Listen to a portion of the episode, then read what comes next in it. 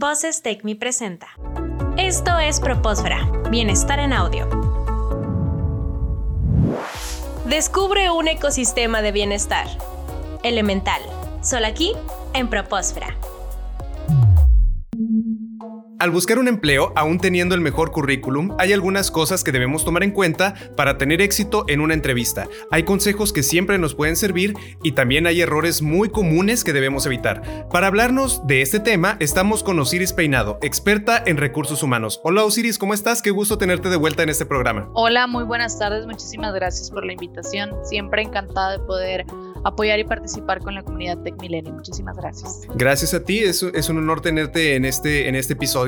Hablando sobre las entrevistas de trabajo y estas situaciones que se presentan en este ya segundo filtro, cuando ya enviamos nuestro currículum, cuando ya tuvimos un interés también de, la empresa que nos está buscando o la empresa que más bien nosotros buscamos para trabajar, ¿cómo podemos dar una muy buena impresión? ¿Cómo podemos eh, tener eh, las actitudes correctas para llegar a una entrevista de trabajo. En tu experiencia de más de 10 años en el área de capital humano, ¿qué le podrías recomendar a las personas que están en esta situación? Gracias. Pues yo creo que la primera recomendación, yo creo que sería un tema de seguridad. Yo creo que es siempre muy importante, que es como cuando dices, tú sabes que la persona, la empresa le marca el candidato porque algo en el currículum vitae, algo en su experiencia laboral le llamó la atención. Hay algo que me gusta, al menos en papel, con respecto a, eh, al perfil que yo ando buscando, porque al final la función del reclutador es alinear precisamente las características que te piden del perfil versus qué hay en el mercado. Y esa persona, eh, por eso sí es bien importante decir, bueno, redacto mi currículum vitae eh, punto y coma y, todo el tema de hasta eh, palabras claves que pudieran ser muy importantes. Entonces, si ya en papel me gustó la persona o el currículum vitae, por consecuencia voy a citar al candidato o voy a citar a la candidata.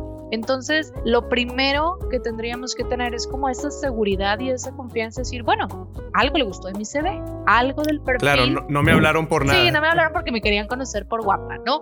Si no, no es un date, ¿no? O, si vieras tú como si fuera un date, pues podrías decir, pues algo le gustó, le gustó mi sonrisa, le gustaron mis ojos, le gustó, algo le gustó. Y en ese inter, pues ya llevo un puntito más, porque ya la empresa me buscó a mí, ya la empresa me llamó y algo ya le llamó la atención, porque al final en una, en una entrevista lo que busca el reclutador es validar precisamente lo que hay en papel versus confirmar que el candidato, confirmar que la candidata realmente tenga esas habilidades, realmente tenga ese conocimiento, porque un 80% en las entrevistas luego mienten, es como que mm, te dejan... 80%. Sí, porque es como que, y yo creo que sería un error garrafal, uno de los errores más comunes yo creo que vendría siendo esa, esa parte de decir, a ver, ¿sabes qué? Para mí lo primero es la confianza. Si la empresa ya te buscó, algo le gustó de tu currículum vitae. Y luego ahí vienen, empiezan a generar cierto tipo de errores como un factor de honestidad. Si yo digo, yo puse en mi currículum que a lo mejor eh, necesitaba inglés al 90%, ¿no? Porque el perfil lo requiere, porque vas a hablar con clientes en la parte este, de algún lugar o porque tu supervisor eh, necesita, es, este, es de Estados Unidos y necesitas esa competencia. necesitas esa competencia, esa habilidad, ponen a lo mejor en el currículum vitae 90%, ¿no? Y dices tú, ah, ok, qué padre. Y luego ya cuando les dices, ah, ok, perfecto, quiero validar esa competencia, pero les preguntas, a ver, Iván, platícame lo que hiciste ayer en inglés. Y de ahí tartamudear y es que estoy bien nerviosa y es que estoy bien nervioso y es que, ay, es que no sé, o sea, ahí empiezan y dices tú, entonces realmente no tienes inglés, ¿no? ah, es que sí, tengo inglés nivel 24 de X eh, escuela de inglés, sí, a lo mejor para ti dices, tengo nivel intermedio, nivel avanzado, pero realmente ya en la vida diaria, ya en la práctica, realmente para entablar una conversación no puedes tener una conversación. Y luego ya te sacan el clásico, sí, en un correo, pero yo creo que es un 99% de la gente siempre dice lo mismo, ¿no? De dice, sí, sí lo puedo leer, pues sí, o puedo, este, o entiendo en un correo, pues sí, claro, ya está el Google Traductor, ya puedes copiar y pegar y ya checar, pues más o menos qué es lo que viene ahí, o más o menos puedo hacer el esfuerzo de enviar un correo en inglés. Entonces, definitivamente, la parte de la honestidad es algo sumamente importante porque desde ahí cuando dices tú, un perfil ya trae como los requisitos que dices tú, de repente el dueño de la vacante me dice, necesito 10 cosas que haga esta persona, pero a lo mejor hay 3, hay 5 acciones o 5 habilidades que no son negociables. Y esas, por más de que, ah, me cayó súper bien el candidato y mira qué padre, y mira, pero a lo mejor si no trae inglés, pues ya, por default sí, se descarta. descartado, porque necesariamente, forzosamente, esa persona tiene que reportar a corporativo o parte de su función es el inglés, entonces no te puedo ayudar, ya más no te puedo ayudar. Entonces, por eso sí sería muy importante el factor honestidad para decir realmente qué habilidades tengo, qué funciones tengo este, realizadas, cuáles son mis fortalezas, porque luego de repente ponen, eh, no sé, participé en, en, este, proyectos de mejora continua, bla, bla, bla, y luego ya que le empiezas a preguntar del proyecto y dice, no, pues es que yo formaba parte del equipo, pero no era líder, ¿no? Cuando a lo mejor mm, en papel ponen que, pues bueno, desarrollé y mejoré, hice, dices tú, ah, qué padre, el currículum me lo vendió, pero acá en la entrevista ya no valido esta información que me están dando. Entonces yo creo que eso sería algo sumamente importante de la honestidad, que yo creo que ya cuando dices, bueno, ya me hablaron, perfecto, ya me hablaron por una entrevista, algo les gustó de mi currículum vitae, fui honesto en la reacción del currículum, estoy siendo honesto en la entrevista, entonces la confianza se da por añadidura.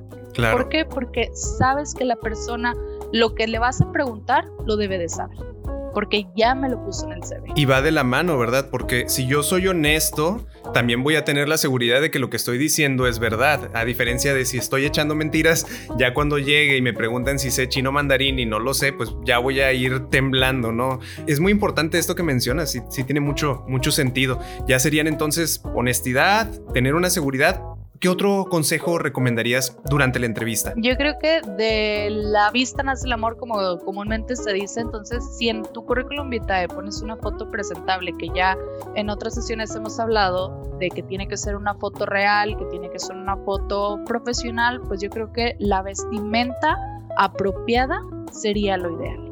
Entonces, a veces hay gente que se va a los extremos, o dices, o se va una chica con un escote demasiado pronunciado o un escote en la espalda o eh, un maquillaje demasiado cargado o bien se van al otro extremo de decir, oye, vas a una fiesta eh, o se van al otro extremo de decir, ¿sabes qué?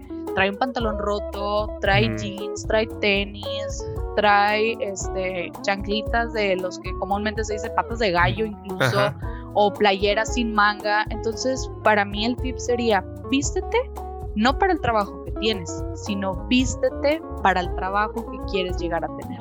Entonces sí sería importante decir, bueno, quiero proyectar una imagen profesional, me voy a vestir de una manera profesional, que ese sería uno de los grandes tips que eh, mencionamos y también una cosa muy importante yo creo que es el perfume y respeto olores, pero de repente dices tú, me van a entrevistar en un lugar cerrado, bueno, ahorita son entrevistas eh, por Zoom, por Teams, claro. por una plataforma, pero si era la entrevista física, me van a entrevistar en un lugar cerrado, no tengo que irme ni con un olor desagradable, ni, ni llenándome y vaciándome de perfume. Porque lo que la, reclutadora va a estar esperando es, ah, yo quiero que se vea la persona porque ya me mario el olor, ¿no?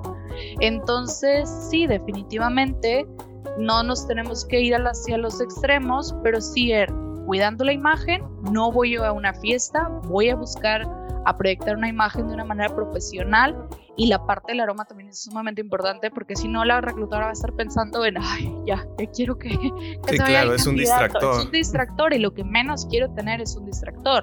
Lo que quiero es generar, tener conexión con la persona que me está reclutando. Entonces yo creo que la vestimenta tendría que ser, vístete para la, el trabajo que realmente estás buscando. De ahí viene algo muy encaminado que sería la puntualidad. En muchas ocasiones tú dices, ¿sabes qué? Cité a la persona a las 4, llegó 4.10 o no llegó. Y luego ya cuando dices tú, y si no vas a llegar por el tráfico, si no vas a llegar por hay ciudades grandes que dices tú, pues pasó un accidente o pasó algo, déjame avisar al reclutador con tiempo. Oye, ¿sabes que tengo un inconveniente, pero notifico? Porque al final eso también va ligado a decir, bueno, si la persona ahorita ya llegó tarde, cuando lo contrate o cuando la contrate, aquí en, en la empresa hay políticas organizacionales de puntualidad, pues por consecuencia me va a llegar tarde. Ya es un hábito de la persona la impuntualidad. Entonces, la puntualidad en una entrevista empieza a decir eh, parte de tu comportamiento y luego hay otros factores que dentro del manejo de la entrevista son sumamente importantes como el, el mal lenguaje corporal. A lo mejor puedo decir, estoy en la entrevista y estoy con las manos cruzadas. Cuando me dice la, la entrevistadora, tengo la mano acá como en la barbilla. En la barbilla y corporalmente diciéndome, no me interesa lo que me estás diciendo, porque al final es lo que, las manos cruzadas es la información que me vas a dar, no la recibo o a los chicos luego y, este están de una postura como si estuvieran acostados en una silla. Ah, entonces hacia atrás. Hacia atrás, reclinados. está padre, pero como para ver una película en tu casa o en el cine pero no estás viendo una película. Entonces, claro. el estar casi como ah, acostado en la silla, a ver qué onda, a ver quién llega, a ver qué es esto. Entonces, realmente el lenguaje corporal dice mucho. Y hay muchísimas técnicas que como reclutadoras vemos, dices tú, desde empezar a leer la, parte facial, empezar a leer el lenguaje corporal, si realmente el candidato está interesado o no. Entonces, desde ahí el lenguaje corporal dice mucho de ti, que también por consecuencia el lenguaje corporal pues dice si me estás diciendo la verdad o no. Luego ya les diré eh, unos tips de cómo otros tips. de cómo realmente porque al final al ver a la persona a los ojos ya puede uno ver si está mintiendo, si está construyendo una mentira, qué tipo de persona es, si es visual, auditivo y kinestésico. Entonces, al final uno está analizando lo que sí estás viendo al candidato, pero lo estás analizando y estás viendo qué tanto me, de lo que me está diciendo realmente es cierto, ¿no? Sí, van, van de la mano tanto estos análisis como el conocimiento que tienes, porque a lo mejor algunas personas pueden decir, ah, bueno, yo me aprendo estos tips y aunque esté diciendo mentiras, este, me van a contratar, pero pues a fin de cuentas, digo, la gente que tiene experiencia por una u otra manera saca la, la verdad a la luz. Hablando de, pues, esta situación que muchas, me decías, el 80% de, de las veces se mienten en los currículums, ¿Cuál sería otro de los errores más comunes que ocurren en las entrevistas de trabajo? O si tienes alguna anécdota que recuerdes, eh, ¿qué nos podrías comentar al respecto? Yo creo que, eh, por ejemplo, si, si concluimos con decir qué errores son más comunes, yo creo que sería el lenguaje corporal, la falta de interés.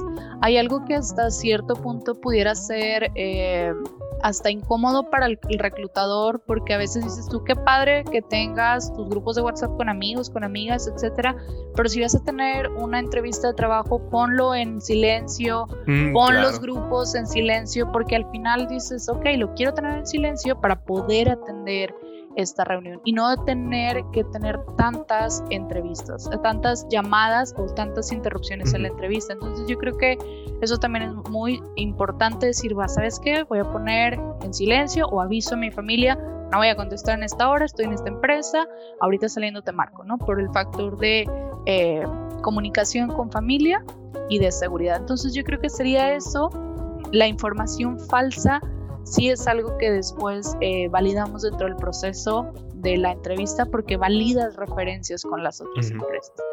Y de ahí el, empezar a hablar mal de tu antiguo trabajo, yo creo que es algo que a ninguna empresa nos gusta. Claro. Porque es como decir, bueno, ¿sabes qué? Yo anduve con Juan y Juan se la pasa hablando de la ex y hablando y diciendo, no, hombre, mi ex hizo esto, mi ex hizo aquello. Si dices, bueno, yo voy a andar con Juan, pues, Juan al rato va a andar hablando mal de mí, ¿no? Claro. Entonces, definitivamente, hablar de tu empresa actual o de tu empresa o tu empleo anterior, hablar muy mal, puedes decir a lo mejor sabes que hay un clima laboral este, un mal clima laboral y por eso me quiero salir, ¿no? Pero no contarme la novela que si el jefe hace, deshace, hizo, no hizo. Para mí realmente no, no quiero entrevistarte para que me digas cómo está el clima laboral de las otras empresas. Sí, claro, toda la historia. A mí no me interesa la novela. A mí me interesan realmente tus competencias, a mí me interesa realmente tu experiencia laboral. No me interesa toda la historia, todo el chisme, toda esa parte que que hasta cierto punto te ves mal como, como este entrevistado. Entonces, definitivamente hablar de un mal empleo es yo creo que es algo que no es nada conveniente, que en lugar de sumar puntos, resta puntos. Y que es algo que dices tú, no me interesa porque a lo mejor te había agendado media hora y 20 minutos te la pasaste hablando de todo el chisme de la empresa, que no es algo que, que me convenga. Y yo creo que... ¿Y si es común? Sí, Wow. Sí es común porque preguntas y dices, bueno, ¿por qué te quieres salir del trabajo en el que estás? ¿O por qué te saliste, no? Porque al final también nosotros queremos ver, eh, bueno, si estuviste un año, si estuviste seis meses, por qué duraste tan poquito, o cuál fue el motivo. Porque al final también como reclutador lo que necesitas observar es cuál es ese motor de la, de la persona. ¿Por qué se mueve de trabajo esa persona? Por crecimiento, lo que todo mundo te dice por una mayor oferta laboral, pero realmente identificar y decir, ok, ¿cuál es el motor de, de por qué se mueve una persona? Porque las personas trabajan por tres factores. La persona trabaja por una cuestión económica, la persona trabaja por eh, un factor de reconocimiento, de decir que padre Iván, haces muy bien tu trabajo, etcétera, y también trabaja por la parte de poder. Entonces, te digo, tenemos, y no, no quiero ahondar en el tema, pero ¿cuántos políticos sí, claro. tú? Hay muchos políticos que están, que lo que están buscando o el motor de su vida es el poder, es el tener dirección de X departamento, el municipio de tal, ¿no? Entonces, definitivamente identificar también esos factores que son la motivación también de la persona. Entonces también es importante decir, bueno, ¿por qué te saliste? ¿Qué pasó? Quiero identificar si la persona es problemática, quiero identificar cuál es el tipo de comportamiento que tiene en un futuro. Entonces sí es una pregunta como muy común de que, bueno, ¿qué pasó en tu empleo anterior? Platícame, pero platícame muy poquito, ¿verdad? No quiero saber realmente como toda la novela de, este tema. Y, por ejemplo, para estas situaciones en las que se da una oferta o se, digo, a lo mejor ya, ya un poquito más adelantados, donde hay un interés de parte de la empresa, la persona también pues está interesada, asistió, le parece, pero ¿qué tan válido es que el aspirante diga, ah, bueno, déjame, lo puedo pensar? O, que diga, ¿sabes qué? Este, no sé, necesito consultarlo. ¿Qué tan válido es eso? O ya de, de, plano se corta ahí la relación. No sé qué tan válido es para un reclutador que una persona le diga, ya cuando le, le hace el comentario de, ah, mira, ofrecemos esto, esto, esto, esto, ¿qué tan válido es que la persona lo piense? Sí, es, es válido y yo creo que sí es recomendable, incluso porque, pero primero tuviste que haber hecho tu tarea previa. O sea, primero tú tuviste que haber, haber checado porque pasa mucho luego que se caen contrataciones. Es decir, ¿sabes qué? Buscamos a Iván, me pareció su currículum vitae, lo entrevisté, lo entrevistó el gerente de área y al momento en el que se le hace, porque antes de, realmente cerrar una contratación, hacemos una carta de una oferta laboral. Entonces, es la primera cita donde digo, ¿sabes qué, Iván? Eh, tu salario va a ser este, tus prestaciones son estas, y ahí sí tienen uno que tener cuidado, porque de repente hay empresas que como que te disfrazan ciertas bonificaciones o ciertas prestaciones que no necesariamente es en efectivo, pero son en especie y te las suman. Ejemplo, te doy un seguro de gastos médicos mayores que cuesta 20 mil pesos, pero ahí te lo sumo en tu salario. Entonces tú ves y dices tú, ah, wow, más esto, más esto, más aquello, más gano 50 mil pesos, pero sí, a lo mejor 20 son de prestaciones, 30 son de prestaciones, realmente es nuestro salario. Entonces sí es importante que tú puedas revisar, eh, que cheques, que revises antes, pero también es el proceso, es, previamente. Es decir, si yo ya te cité, ya te digo cuánto ganas ahorita, Iván, cuál es tu expectativa salarial, cuánto te gustaría ganar, y yo ya sé cuánto quieres ganar, si sigues en el proceso es porque te puedo ofertar lo que tú estás buscando. Claro. Entonces, para llegar a una oferta laboral, yo como reclutadora ya sé que tú me tienes la posibilidad de aceptarme mi oferta laboral. Entonces, hay eh, situaciones en las que hasta como reclutador uno dice, prácticamente me siento usada, ¿no? O usado. ¿Por qué?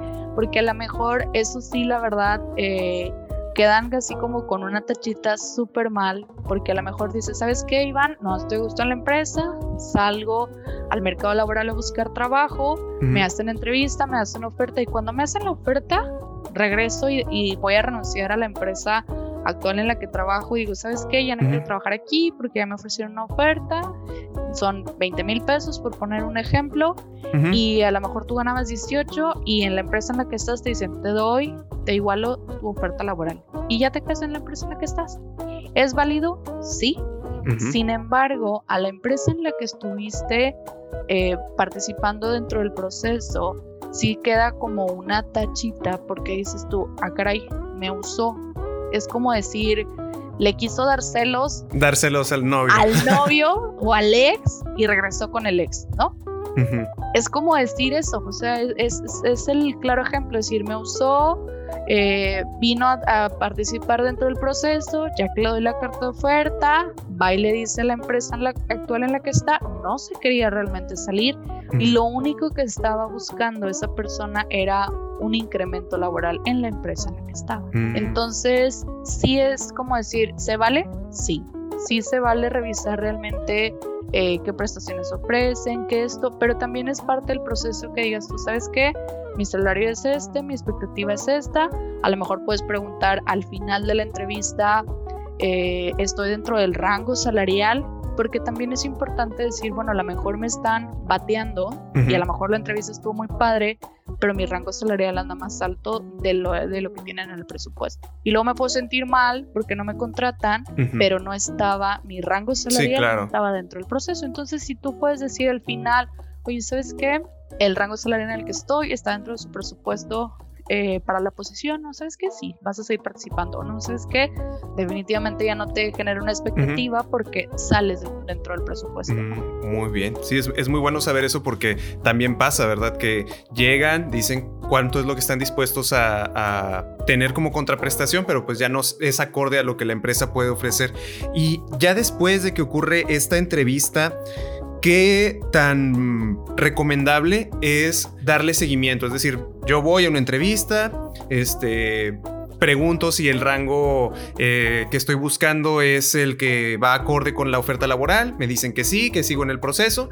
¿Y cuánto tiempo debería esperar para yo comunicarme con el reclutador o con la empresa y decirle, oye, sigo en el proceso? ¿O conviene que de plano me espere hasta que ellos me hablen? ¿Cómo funciona ahí? Depende de la vacante y yo creo que sí sería una parte importante de al final en el proceso de una entrevista que dices ya terminó el proceso de la entrevista y el reclutador te dice ¿tienes alguna pregunta? Entonces dentro de las preguntas claves que puedes eh, hacer precisamente eso oye nada más quisiera saber dentro de cuánto tiempo para ver si te marco o dependiendo, porque a veces el mismo reclutador te dice, eh, me urge el candidato que entre el lunes y te estoy entrevistando el jueves o te estoy entrevistando el viernes y realmente ya quiero que ingreses el lunes. Entonces ya me estás diciendo a mí como eh, candidato que ya el viernes vas a tomar la decisión, porque te urge esa posición, porque ya quieres que el lunes se presente esa persona. Entonces también depende del nivel de urgencia de la posición. Porque obviamente si dices, bueno, a lo mejor es una posición que eh, están abriendo, están checando y están viendo el mercado qué personas hay, pero no es una urgencia. O eh, incluso a lo mejor pudiera ser, ¿sabes qué? Vas a llegar a ocupar el puesto de alguien más que no está dando los este, resultados. Este, no está dando los resultados. Entonces, a lo mejor esa persona la van a dar de baja a fin de mes y después de ahí van a empezar con el proceso o ya están empezando con el proceso desde antes. Entonces, sí también pudiera hacer esas preguntas, decir, bueno, eh, eh, la persona es una, es una posición de nuevo ingreso, es una posición nueva, es una posición que se está buscando un reemplazo o es una posición este, que está la vacante ahí. Entonces también revisar y decir, ah, ¿sabes qué? Sí, es una posición nueva, Entonces, pues tampoco no es algo urgente ni es a lo mejor la prioridad número uno del reclutador. Le va a dar prioridad a lo mejor a las que ya urgen y que ya tienen el hueco y que ya es parte de la operación. Entonces, puedes preguntar eso, puedes preguntar, eh, ¿le gusta que le marque para darle seguimiento si estoy dentro del mm, proceso? directamente preguntar eso. Directamente preguntarle al final y porque cada cabeza es un mundo y a veces hay gente que dice, sí, ¿sabes qué? Sí, márcame el viernes. O hay empresas muy puntuales que dicen, participaron 10 personas dentro del proceso de reclutamiento, ya se seleccionó y la, el mismo reclutador o la misma reclutadora manda un correo de que gracias Iván por participar dentro del proceso en este momento, eh, por algún motivo no fuiste seleccionado, ¿no? O sabes qué, eh, sí, en una semana tenemos que tomar la decisión. Ya te está diciendo el reclutador en cuánto tiempo. Ah, oye, ¿sabes qué no pasó esa semana? Pues déjame le mando un correo para darle seguimiento a la posición. O no, me dijeron que el viernes porque el lunes ingresaba. Bueno, el viernes estoy esperando la llamada.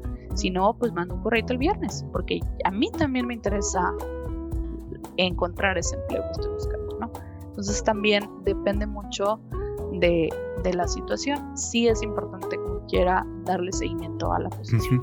Osiris, otra pregunta que pues también a veces pasa cuando llegas a una entrevista y te dicen, bueno, tú viniste por el puesto A, pero también pienso que puedes cubrir el puesto B. ¿Hay alguna recomendación al respecto de esto? Porque, no sé, a lo mejor algunas personas pudieran pensar, es que si digo que sí puede, si estoy abierto al puesto B, ya el puesto A, me van a decir, no, no te interesaba, o, si me cierro, a lo mejor quedo como una persona muy cerrada y ya me quedo sin A, sin ni sin B. ¿Hay alguna recomendación en esos casos? Pues yo creo que también depende de lo que la persona esté buscando, porque pudiera pasar, a lo mejor digo, y estoy hablando al aire, porque a veces también hay una persona que trae en experiencia laboral, eh, su último año estuvo en una área, pero su carrera profesional es otra. Entonces, a lo mejor su experiencia dice, ¿sabes qué? Me interesa contratarlo como ingeniero eh, para unas líneas de producción, pero su carrera es de comercio exterior, su carrera es otra carrera, administración. Entonces también depende de lo que tú estás buscando y que digas, ¿sabes qué? Sí,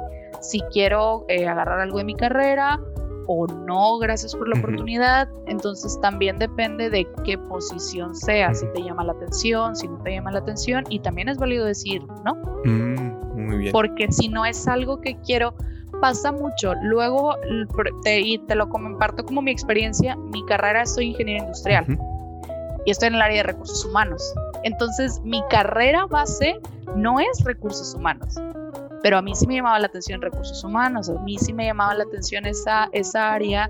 Entonces, al final dices tú, la vida profesional me va llevando a lo que quiero realmente. Claro. Pero si yo hubiera dicho, no, sabes qué, si quiero participar en una línea de producción, no me interesa la, el área de recursos humanos, me interesa realmente ir al área de manufactura, pues eso es lo que me llama la atención, eso es lo que quiero trabajar. Entonces también es válido decir no y lo recomendable siempre es, bueno, estoy abierto a las a las oportunidades. Mm. ¿Por qué no? Estoy abierta, estoy abierta a, las oportunidades de decir, bueno, qué posición es, eh, qué actividades tendría que realizar. También para que, yo creo que lo más importante cuando te están haciendo una entrevista, que yo creo que es algo que la gente no hace, es decir, ¿qué tanto cumplo con el perfil mm. de lo que me están preguntando? Es como decir, ¿qué tanto pasé el examen o no, qué tan seguro me sentí en el examen o qué tanto sabía cuando estaba haciendo el examen. Yo creo que eso sería lo importante cuando te hacen una entrevista de trabajo, cuando te postulas a una posición laboral, que dices, ah, mira, me piden inglés, me piden eh, inglés y francés y me piden que conozca Excel y me piden que conozca eh, a lo mejor Excel muy avanzado y me piden estas dos, tres cosas que sí conozco y el, el, clásico, yo creo que eso es lo clásico, lo clásico es aprendo rápido. Ah. yo creo que eso siempre pasa, el de aprendo muy rápido. Sí, a lo mejor aprendes muy rápido y está padre que aprendas muy rápido, sin embargo, ahorita urge que alguien ya conozca de la actividad. Claro, esta persona que va a entrar el lunes y entrevista en el viernes, pues no me sirve que... No vas a aprender en dos días Excel avanzado, a lo mejor no vas a aprender a manejar una línea de producción en, en dos días. Ajá, sí, sí, sí. Entonces, pero... Y por eso también es importante decir, ah, bueno, ¿qué posición estoy postulando? Porque no sé si lo compartimos ya, pero yo creo que de las anécdotas que hemos tenido, luego era una chica recién egresada. No, de hecho está, era una posición para una línea de transporte y era gerencia. No sé si lo compartí con ustedes. No. No. Ok, la, era una posición de gerente administrativo de una línea de transporte. Va una persona a la oficina y dice, quiero postularme para la posición. Y yo, ah, ok, está bien. Eh, ¿Tienes experiencia laboral? Le preguntamos y nos dice, no. Eh, eh, ¿Y dónde has trabajado? No, pues no he trabajado. ¿Y disponibilidad? No, pues estoy estudiando primer semestre de la carrera de administración. Entonces, ni disponibilidad tenía la persona, ah. no había terminado la carrera, no traía experiencia laboral y se estaba postulando para una gerencia de administración de una línea de transporte. Entonces, tú dices, qué padre que eso sea lo aspiracional. Claro. padre que yo quiero y tengo el deseo de llegar a esa posición, sin embargo, tengo que ver mi realidad. Sí, claro, no meterse el agua sin saber nada. Claro, entonces, si mi realidad es, eh, no, no tengo ni siquiera la disponibilidad de tiempo, ¿no? Porque entrada a esa posición es, mínimo tienes que tener la disponibilidad de trabajar 48 horas en la semana, tengo la mitad, pero pues bueno, chance y es chicle y pegue, ¿no? Chance y me den la oportunidad porque vean que soy bien buena, etcétera, bla, bla, bla. Entonces, en ese chance y es chicle y pegue, fuera de decir eh, que yo creo que también es algo que, que, te hace ruido como reclutador o reclutadora, que dices tú, oye, ¿sabes qué? Osiris me la vive mandando su currículum a cualquier posición que ponga, Osiris se postula a esa vacante, ¿no? Y dices tú, entiendo la urgencia, pero también si te estás postulando para que tienes que conocer la competencia de chino mandarín y no lo sabes, pues obviamente no te vamos a hablar. Entonces, claro, fuera de... Porque ya me estás demostrando que estás mintiendo. Sí, sí, sí, o sea, y fuera de ser algo positivo, se convierte en algo negativo. Entonces yo creo que lo primero que tendríamos es ser realistas, realiza tu FODA, fortalezas, oportunidades, debilidades y amenazas, y en esas fortalezas que tú digas, ¿para qué soy bueno? ¿Para qué soy buena? ¿Y qué puedo ofrecer en el mundo? ¿Qué puedo ofrecer en el mercado laboral en base a mis competencias?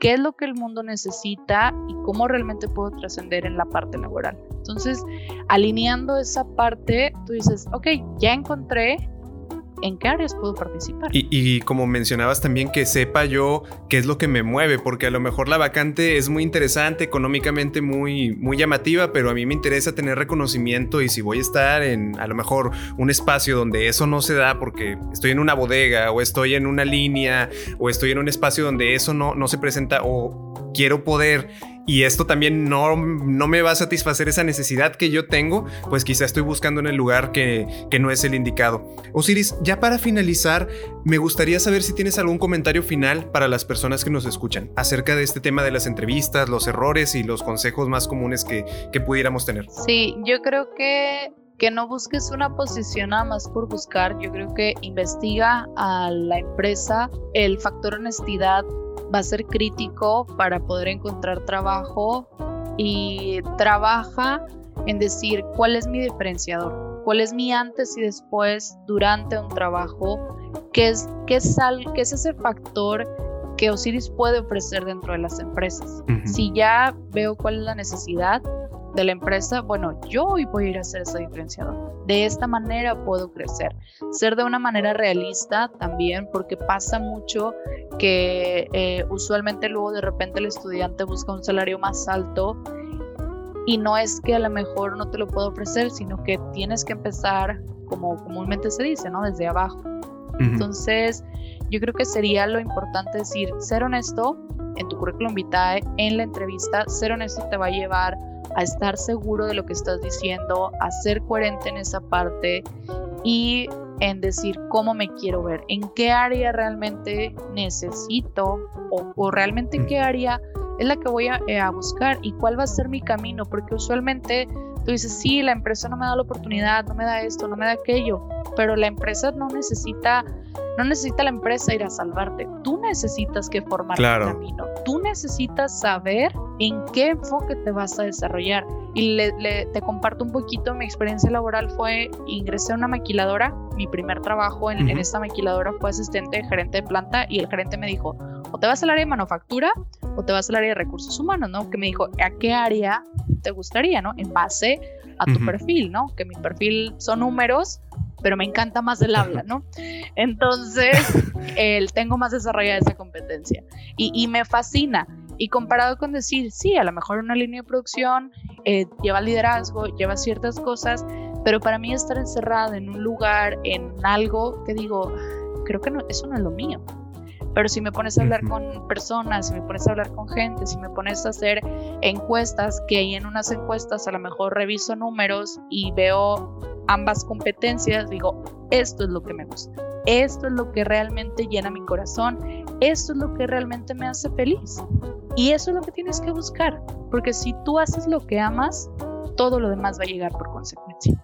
Entonces, yo eso es lo que les, eh, les sugeriría decir, realmente cuál va a ser mi camino, qué es lo que realmente me llama la atención. ¿Se vale probar? Sí, también dices, ¿sabes qué? Pues yo pensé que era el área de ingeniería y no me gustó, pero me puedo cambiar a otra área y puedo crecer. Porque luego puede pasar el tiempo que dices, me dieron la oportunidad de estudiante en el área de calidad, pasan dos, tres años, cinco años, me quiero mover a otra área y ya es muy difícil, porque lo que aprendí en la teoría en la escuela ya no es la práctica en el área profesional y ya me van a encajonar los reclutadores al área de calidad, no al área realmente que estoy buscando. Entonces, por eso sí es bien importante definir cuál es tu camino, definir qué es lo que quieres en un futuro y en base a lo que quieras en un futuro, trabajar en tu presente. Y a mí una vez me hicieron, y precisamente en una entrevista me hicieron esa pregunta que me dijeron, Osiris, lo que estás haciendo ahorita te va a llevar a lo que estás haciendo en un futuro si la respuesta es sí, estás en el camino correcto. Si la respuesta es no, busca el camino que te va a llevar a donde tú quieras lograr. Entonces, para mí dije, sí es cierto, estoy en el camino correcto, estoy en el camino equivocado. Muy, muy poderosa esa, esa pregunta, pero yo creo que pues a todos nos puede servir y sobre todo si estamos en, en una búsqueda de, de, empleo, saber, tener ese conocimiento de qué es lo que queremos y a dónde queremos llegar para trabajar en, ese, en la búsqueda de, de ese objetivo, en ese camino y pues buscar las oportunidades que nos lleven para allá. Muchísimas gracias Osiris, esperamos que esta información sea de mucho valor para las personas que nos escuchan y que sobre todo la pongan en práctica y esperamos tenerte próximamente en otro episodio. Gracias Iván, muchísimas gracias y un abrazo a toda la comunidad TecMilenio. Muchísimas gracias y un placer. Continúa con nosotros, estás en Propósfera. Las opiniones vertidas en este programa son responsabilidad de quienes las emiten y no representan necesariamente la opinión de Universidad TecMilenio.